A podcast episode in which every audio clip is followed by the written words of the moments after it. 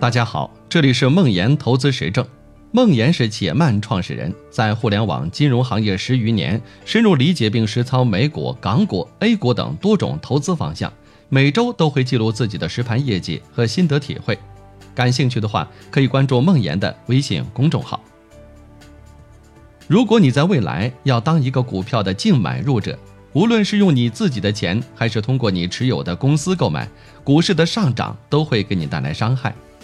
大多数人看到股市上涨会感到很开心，这种开心就像一个天天开车上下班的人刚刚加满当天的汽油后，发现油价上涨而开心一样。在我早年的时候，也会为股价上涨而高兴，直到一天我读到《聪明的投资者》一书的第八章。我立刻明白了什么对我是重要的，从此视股价低迷为朋友。读到那本书是我生命中最幸运的时刻。这句话不是我说的，是巴菲特在二零一一年致股东的信里的原话，也是今天想跟大家聊的话题。前一段时间听南天老师的课，南老师是罗马大道青训营的创办者，他讲过一个类似的例子，他的一个同事新到南京。买了一个不大的小房子，每天午饭后，他会去附近的房产中介查看最新的房产价格。回来后，喜滋滋对南老师说：“我的房子又涨了。”南老师很奇怪，对于初入职场的人来说，你们不是房产的净买家吗？即使不买第二套房，随着成家立业，你也必然要换更大的房子。既然如此，你为什么会因为房价的上涨而高兴呢？可能很多人会说：“加油，买房。”对很多人是净买家很好理解，可是对于股票基金呢？难道不是交易的筹码吗？为什么我会一直买而不卖出呢？巴菲特说：“聪明的投资者这本书让他彻底改变了对股市的思维视角。”我们不妨一起去看看这本书说了什么。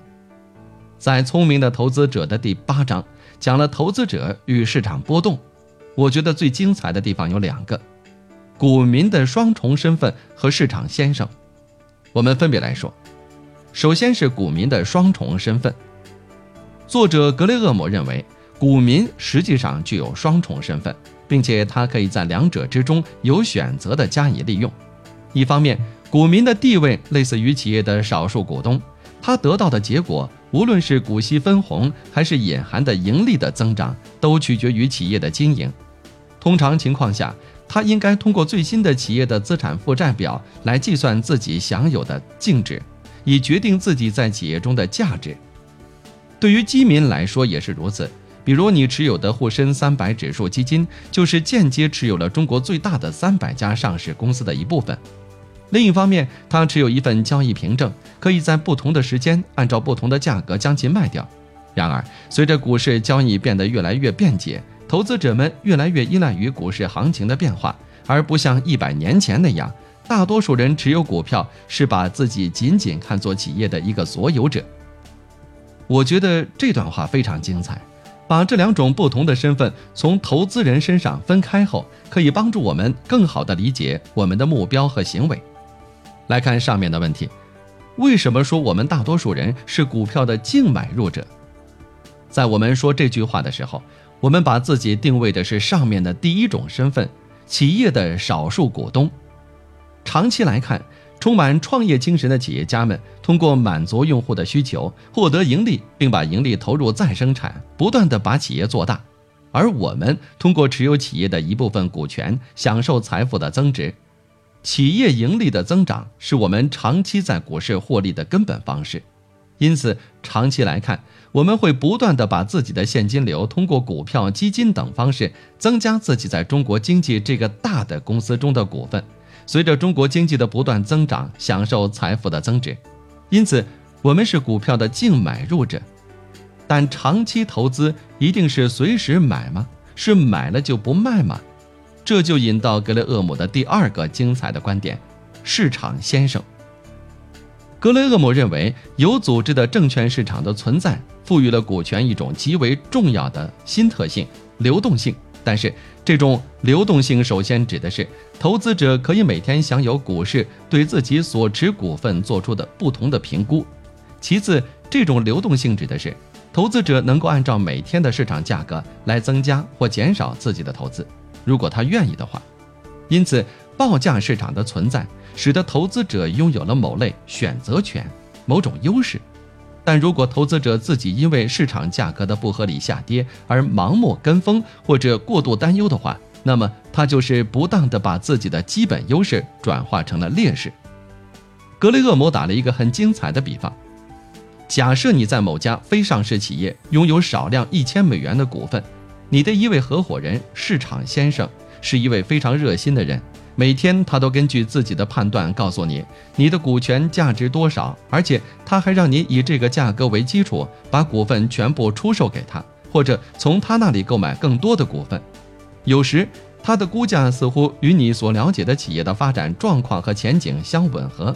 另一方面，在许多情况下，市场先生的热情或担心有些过度，这样他所估出的价格在你看来似乎有些愚蠢。如果你是一个。谨慎的投资者或一个理智的商人，你会根据市场先生每天提供的信息决定你在企业拥有的一千美元权益的价值吗？只有当你同意他的看法或者想和他进行交易时，你才会这么去做。当他给出的价格高得离谱时，你才会乐意卖给他；同样，当他给出的价格很低时，你才乐意从他手中购买。但是在其余的时间里，你最好根据企业整个业务经营和财务报告来思考所持股权的价值。结合上面的双重身份与市场先生，当你投资指数基金的时候，你的目标应该是尽可能的获取经济增长背后的上市公司盈利的增长。大部分时间，你不需要也不应该利用股市每天的报价来对自己持有的中国经济的股份进行评估，但少数高光时刻。比如市场先生报出特别低价的时候，你可以选择利用这个价格来增持；或者如果市场先生报出零七年或者一五年那样的高价，你也可以选择利用这个价格把明显高于价值的股份换成现金。如果市场先生一直不报高价呢，那就持有并享受经济增长就好了。十多年前，我从一篇文章里看到一张图，第一次理解了股市上涨的根本原因。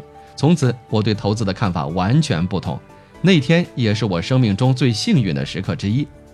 原图已经找不到了，经过南天老师的同意，我借用了罗马大道青训营的一张图，贴到了音频的文稿中，送给你。盯着那条红色的线看几分钟，也许会让你对投资的看法从此不同。